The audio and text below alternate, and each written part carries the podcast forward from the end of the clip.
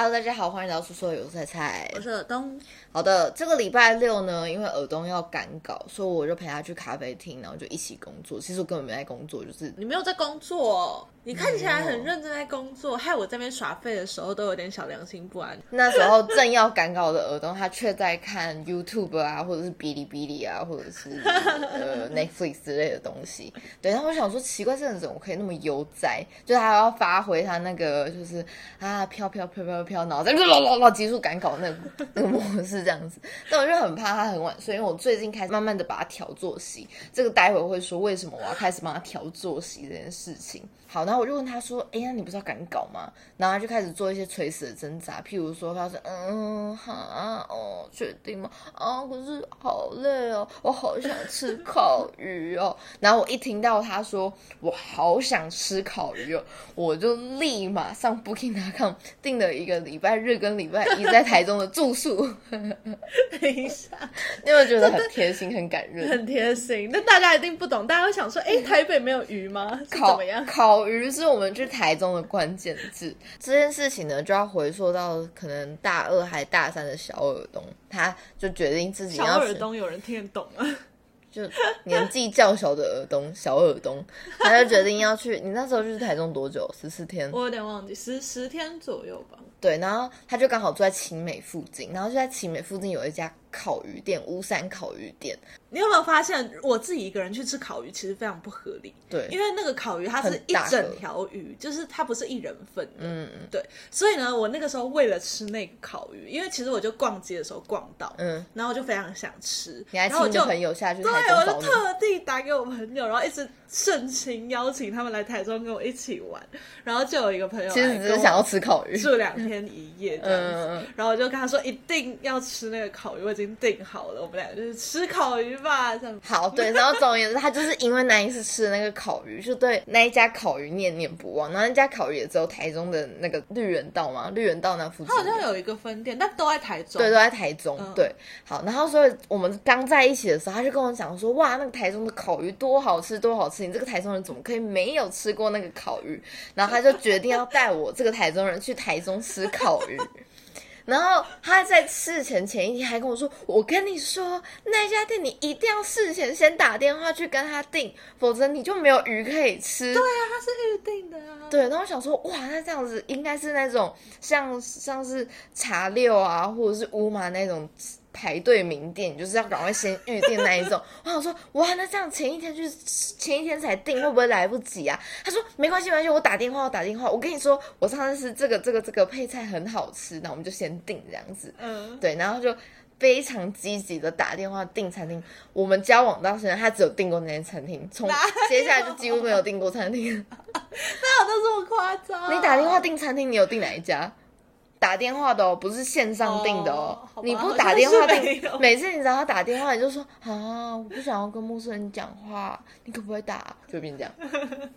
所以我们第一次去吃那张乌山烤鱼的时候，我就想说啊，那是不是要提早一点到，这样才不会怕没有位置或者不能进去这样子？就进去，就只有我们那一桌，有我们在吃那个烤鱼。然后我在心想说，啊。会不会这根本不是台中人喜欢吃的东西？我觉得有可能，但是他要先定的原因是因为他要进那个鱼，他要进最新鲜的鱼，因为他的鱼有分很多种不同的，还有不同的 size 什么的。不是啊，那个桌数他就是 他有二楼，你知道吗？但我从来没看过他开二楼。对啊，就他就他就每次就叫基本盘的余量就好啦。我很担心，我很担心他会收掉。我也觉得他会收掉，不是因为耳东吃的任何东西几乎都会收掉，而且尤其是只要是他大赞。不管是食物还是东西，大家知道他把一家隐形眼镜店带到倒掉吗？就他他活生生的把一个品牌弄不见。事情你知道为什么是活生生？是因为台大那边青年眼镜进那个新货的时候，然后我刚好去买隐形眼镜，然后店员就推销给我说：“哎，我们最近不是推销是推荐。推销。哦，推销他推销给我说。” 推敲也太怪！我想说，你开始变得跟我一样了，就第一个字对，后面不管是什么都可以。不是啊，他是推销我说那个那什么啊，蒙童哦，就是一个超怪。我听这个名字绝对不会买。我其实原本也绝对不会买，可是因为他那个时候打了一个非常便宜的折扣，然后我原本习惯买的那个隐形眼镜的那个牌子刚好又没货，嗯，所以想说好吧，就试试看这个新的。哇，戴上去一试成主顾，真的超好戴耶！然后后来。那个隐形眼镜的牌子的没落时期，就刚好是在我们两个刚交往初期，因为他只要就是我要进公馆附近，他就会说：“哎，你可以帮我问一下蒙童有没有就是我的度数吗？”对，因为他其实是渐进式的，因为我的度数就大概五六百，其实是最多人有的那个度数，嗯，所以通常就是很容易没货，所以我就想说，你那个很常用没货，就是快要不不是啦，我在买什么艾尔康什么的也都是啊，哦，是这样，对，但反正总之就是我本来以为他只是。是这个度数被用完了，然后最近需要进新的货，但殊不知他就一直都没进货，然后越来越多度数应该都越来越开始消失。你就看着那一 那一层就慢慢的空掉，因为他不是在按度数排吗？就从中间开始不见，然后呃高近视度数也不见，然后直接整排就空掉。对对对，而且你知道一开始去问的时候，店员还会很热心的把下面那个抽屉打开，然后开始帮你翻有没有你的度数。然后后来听到问到第三次、第四次，他都不会翻他，没有。后来听到懵桶就。啊，什么？哦，没有，没有，没有，没有。然后后来年轻人的店员跟我说：“哎，他倒掉了。”我说：“哦，倒掉了。” 我们之前还有把在疫情期间，就差不多二零二零年底还是二零二一年初，我忘记。二零二一年初，在台大附近开了一家叫清风巷的饮料店，然后那是我跟耳东极爱的店，尤其是耳东。对，然后再加上它的后片真的很好吃。对对，大家，我跟你说，它是一个手摇饮料店，大家不用太期待，因为它倒掉了。然后大部分是卖茶饮，它的茶饮都很好喝。除了茶饮很好喝之外，它有一个厚片吐司，厚片吐司有分成奶酥口味、然后抹茶口味跟巧克力口味。奶酥跟抹茶都非常好吃，然后那个酱土超厚，然后就热热的厚片配上清爽的茶，amazing。对，所以疫情期间我每次出门都是带六大杯和清风加大概两块左右的厚片回家，这样子你就知道多热爱。两天到三天的时间，我们就会全部喝完。那我就要再补货一次，因为它没有五百亿。好，所以他那时候倒掉的时候，因为他撑不过疫情，台大学生都不在那附近，店租很贵。对，他就真的是在那个新生南路就旁边那一条。对啊，对。然后后来我就在想说，一家新创的手摇店怎么可能会把店？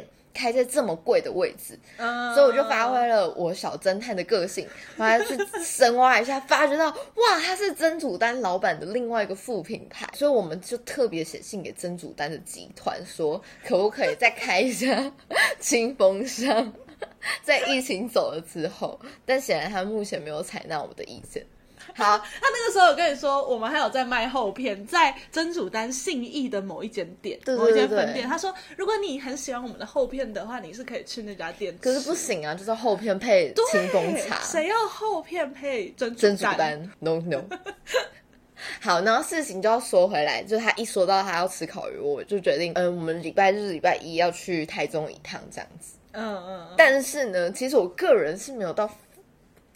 喜欢吃那个烤鱼，因为我没有到特别喜欢这个，所以我就想要增加我自己就是去台这种动力嘛，就情侣之间一定要有互相补偿的一个效果啊，就是哦，我陪你去吃你那条你吃不完的烤鱼，好，那你陪我去吃陈明桶扣肉饭，哦对对对，我们原本打算要分道扬镳的，然后他就跟我说，可是我烤鱼吃不完，我说不会啊，陈明桶扣肉饭我一个人一定吃得完。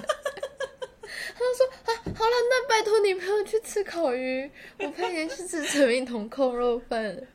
”哎，对，大家如果真的去台中，其实台中好吃的并不是只有那些餐厅，我觉得台中好吃的真的是一些烤鱼小吃，烤鱼也是小吃。大家知道陈明同扣肉饭是已经连续三年都是比其林推荐吗？真的假的？真的真的很好吃啊！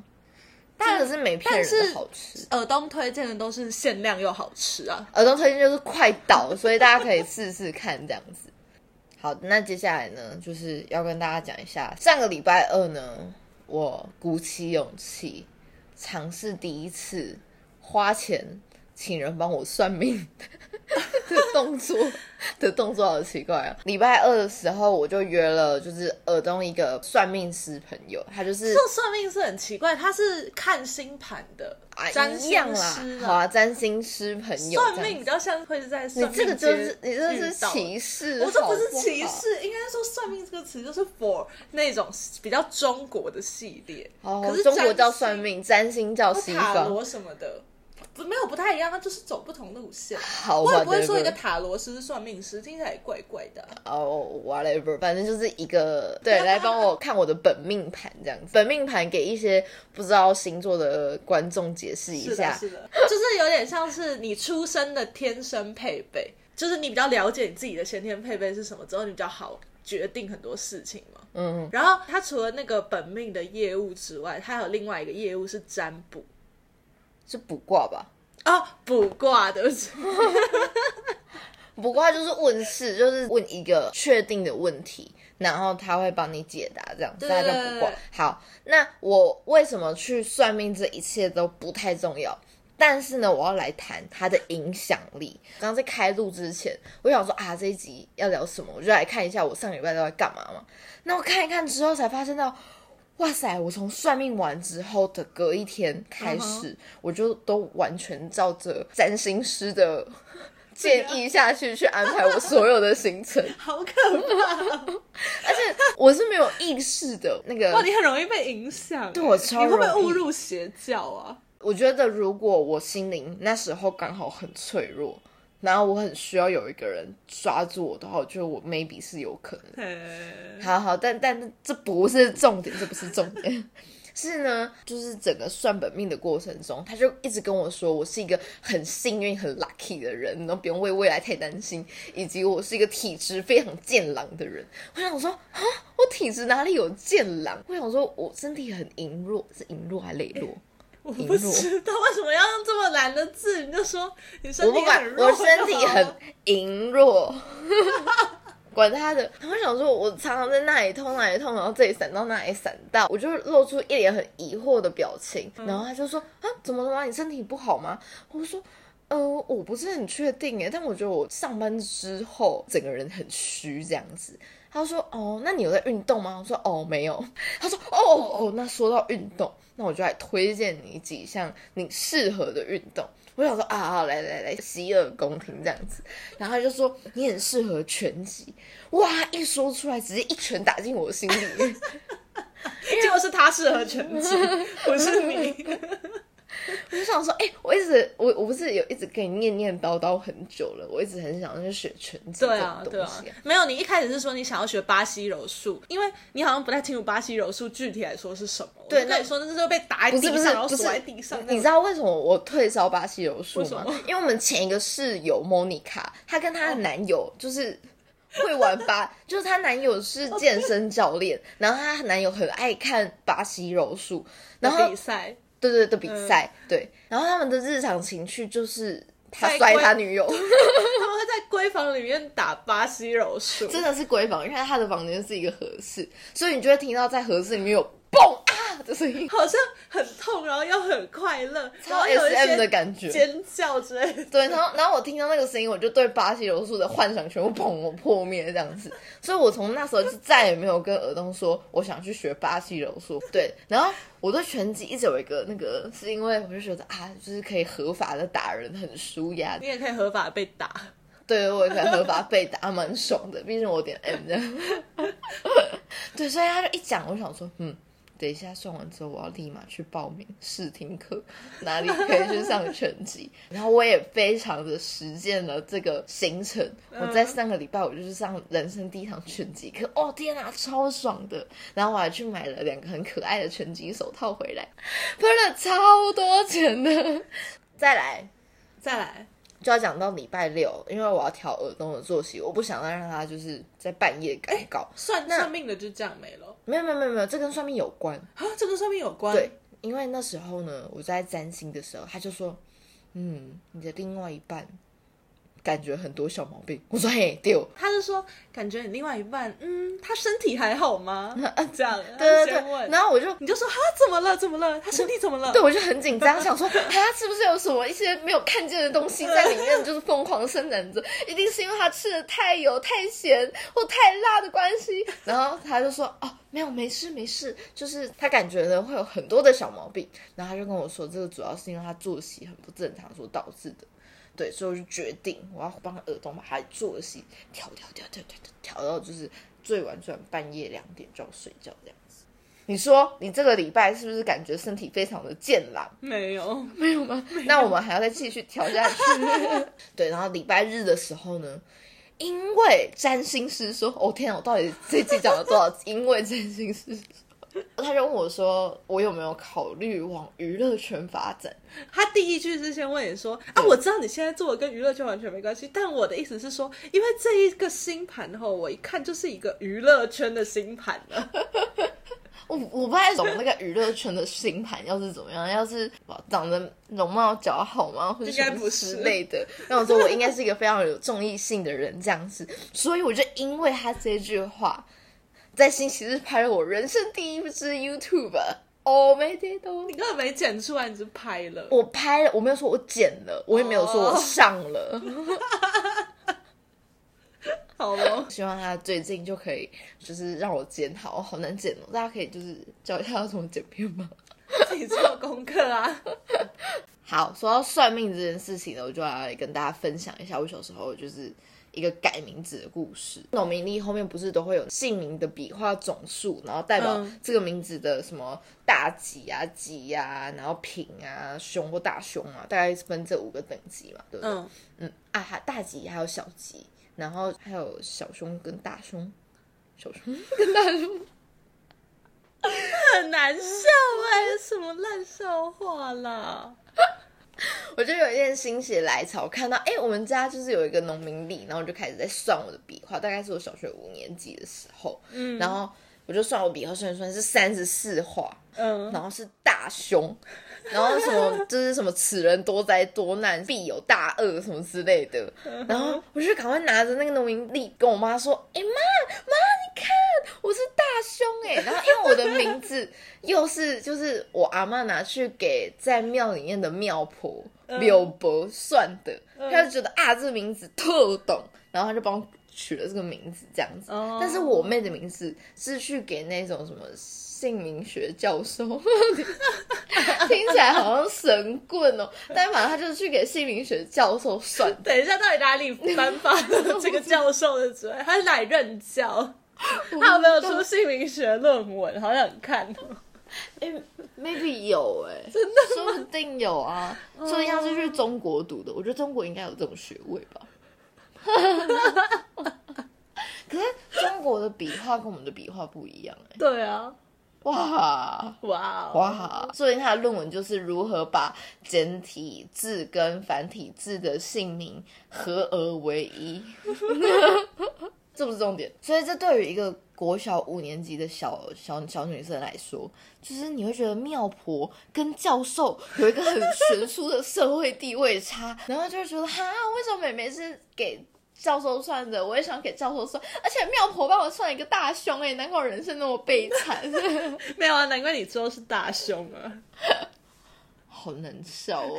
我自己完全哎、我是乘着你刚刚的笑话、烂透了。然后就一直从那个时候开始，我就跟我妈说我要改名字，我要改名字，我要改名字。那我妈就说你看这本农民历不准啊，你去多看看其他本。所以我那那一阵子，我跑去别人家，都是去找别人家的农民历。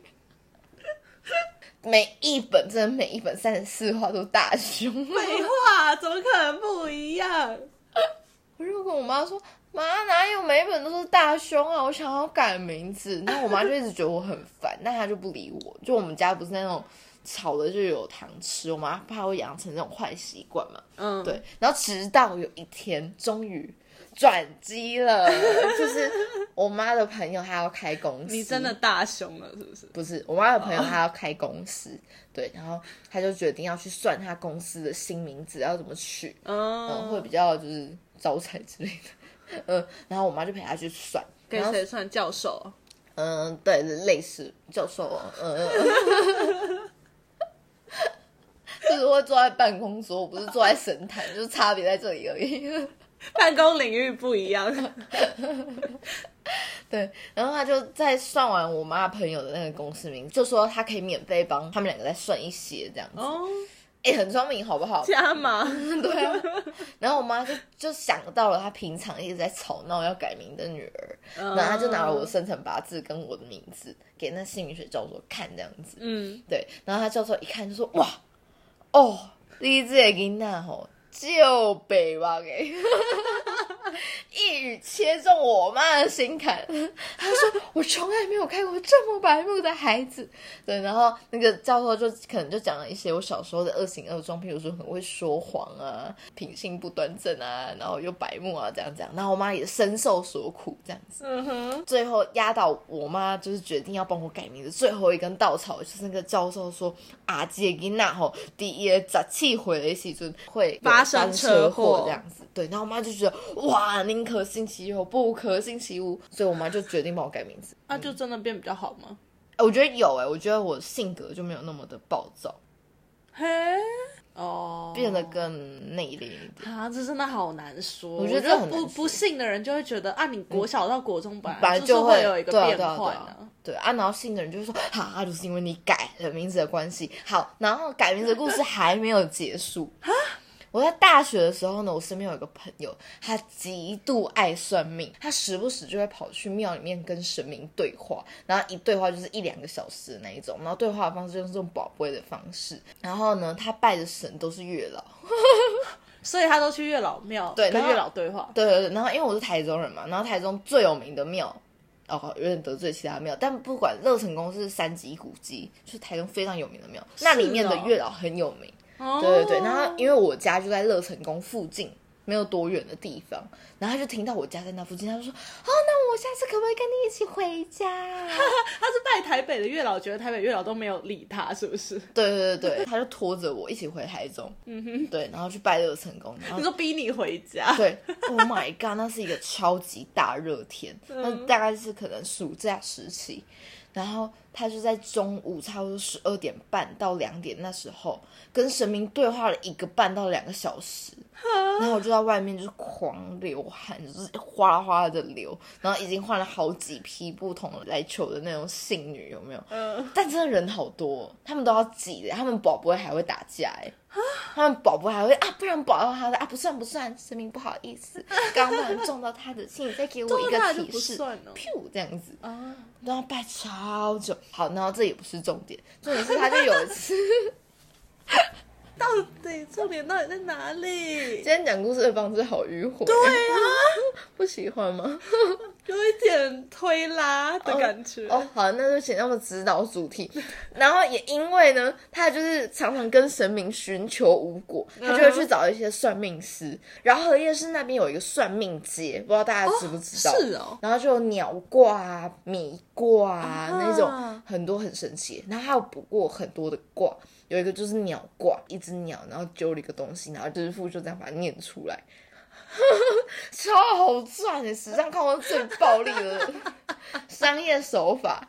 但我觉得有一件事情很神奇，是每一个算命师都会跟我朋友说，你一定会结两次婚。每一个吗？每一个，就我听到，就我在场的，至少三四个。等一下，等一下，说这个其实蛮不常见的，不是因为它不是一个很中性，然后每讲必中的东西。如果每一个人都跟他说，哦，我觉得你在情路上一定很坎坷，哦，这样我可以理解就很笼统。对啊没有，但他们都讲很明确，就是他一定会结两次婚，然后有一些又给他一些解决方法。什么解决方法？你的婚纱第一个找不喜欢的人，不是，好有道理他。就现在立刻去路边找一个人就是说结一次、啊。，Marry me please, we can divorce tomorrow。他说帮你付车马费，跟我到户政事务所登记一下，而且，然后再帮我签离婚的时候再登记一下我。觉得要骗外国人呢、我觉得不能找台湾人，台湾人怎么会狗狗的。对，好，反正有一些的解方是，他说你那个婚纱一定要拍的又大又隆重。为什么？他说要随时让你老公知道你们现在是结婚状态。等一下，什么意思？为什么这个可以解决他要结两次婚的问题？因为好像好所以意思是说像很多第一任老公会忘记他是已婚状态是吗？他们说就是关系好像会不平衡。嗯对对对，所以所以老公可能会慢慢的就是觉得一切是理所当然，可能会会会往这个方面走这样子。但如果他回家看到一个非常大，然后拍摄非常贵的婚纱照，他 maybe 就不会忘记哇，结这次婚这张照片花了我两百万，整整两百万啊，千万不可以随便说离婚。我在想算命师的逻辑说的是这样我觉，得这逻辑我无法接受。如果我是老公的话，然后我心里在想说，哇，老公好辛苦，他肯定那个婚纱会拍的又大又隆重，说不定还是会离婚。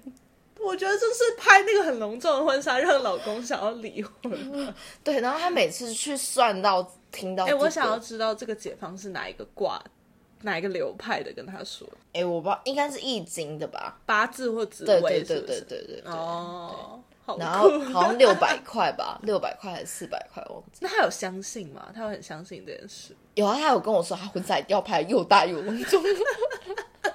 我好期待哦！所以我朋友里面，就我最期待就是他结婚，我要看他的婚纱到底多大又多隆重。好酷哦！当然呢，他所有在算命的过程中也有包括姓名这个部分。嗯，对对对，然后那个一个卦才一百块，非常的便宜。嗯，他就说：“哎、欸你要不要也算？”那我说：“我干嘛算？我名字都改过了，我觉得我现在很好啊。”他说：“没关系，你就算，那你陪我算嘛。你每次都在旁边看好戏。”我想说：“哦，好吧，那我就陪你算这样。”他说：“哦，你这一定爱改哦。”我就想说，现在是怎样？就是他，他就是花那一百块来来拿之后的两千块、三千块，之后几万块吧，我在猜。哦，对对对，然后就说哦，你这个中间这个字啊，因为你属虎，哇，他把你关在里面，动弹不得。你就像是被关在栅栏里面的猛虎啊，没人听到。因为菜菜的第二个字上面有个宝盖头，嗯嗯嗯，他就说那个就是我的淋鱼这样子，然后再讲到第三个字，他说哇，水字边这么厚，你在为虾米不？他说我是火象人。哦，啊，然后遇水啊，火就熄了，所以我就一个人哭死在那个淋雨里面。听起来好可怜。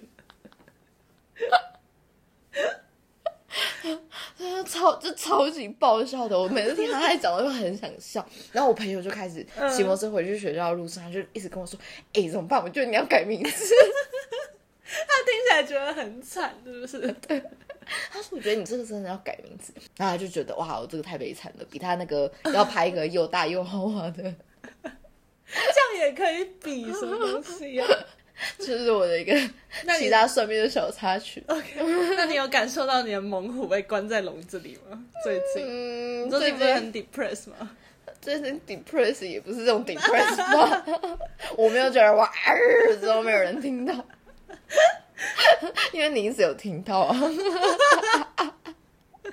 所以你是把我一起关在你的那个淋雨里面没有没有没有，你不是在栅栏外面逗弄我？哦，找一个驯兽师啊，嗯，对，驯兽师听到就好了。对对对，没错没错。呃，回归讲一下我前面讲的，就我妈不是因为怕我出车祸，所以帮我改名字嘛？但最终我还是出车祸，所以也 maybe 也不见得有哦真的假的？所以用。你在十七岁真的出车祸？对，我在十七岁的最后一个月出车祸。听起来很准呢，好可怕哦！不是啊，他说改完名字就不会出车祸了耶。我有改名字，我妈有付钱帮但我的改意思是说，名字啊，说不定是他有算到你的命运，但他没有给对解决方法。所以就像是 就像是你朋友的那个又大又隆重的婚纱，他有算对他的命运，但他说不定没有帮他找对解决方法。maybe 是哦。我觉得是吧？是吧？嗯，欢迎大家来跟我们分享自己很有趣的一些算命的经验，或者是一些算命的心得也可以。如果也有算命师跟你讲说你要拍一个又大又隆重的婚纱照，欢迎在底下留你的照片给我们分享严重享。怀疑他的家族事业是经营跟婚纱有关的。好的，那这一集就到这边了，大家拜拜。拜拜。刚刚尔东他去上厕所前，他就问我说：“哎、不然你帮我查一下蒙童的母公司是谁好了，他为什么会倒掉？我实在是不懂。”然后我就查到了，在二零一八年有一个低卡文藻外语大学的呃同学分享，蒙童的银眼太恐怖了，因为呢，他买了一副就是蒙童的日抛之后，他就只要眨眼，那个就会跑掉，所以骑车的时候超级危险。然后他就觉得应该是他个人的眼睛跟这个牌子不合，就有人就是在底下留言说，哦。那是因为它的弧度太大的关系，你说蒙童的弧度太大，对对对，所以很容易跑。所以简而言之，是我是一个凸眼人，所以我才会喜对欢。对对对，没错。而且有一层楼的留言是说，哦，他朋友戴蒙童带到色素掉到眼睛里面发炎，所以简单来说是一个不不是，他没有色素，我戴的是透明的。哦，那蒙童这种东西，它主打的一定是它有 颜色色的，好不好？我知道，你这叫少数客群。所以才会倒掉啊。他怎么不出我这个产品啊、我觉得你可能因为现在耳洞一直都没有找到他自己适合的隐形眼镜的那牌子，嗯对吧？没有天命的我觉得你我觉得你可能要找弧度比较大的。哇，今天很有收获诶，突破盲点。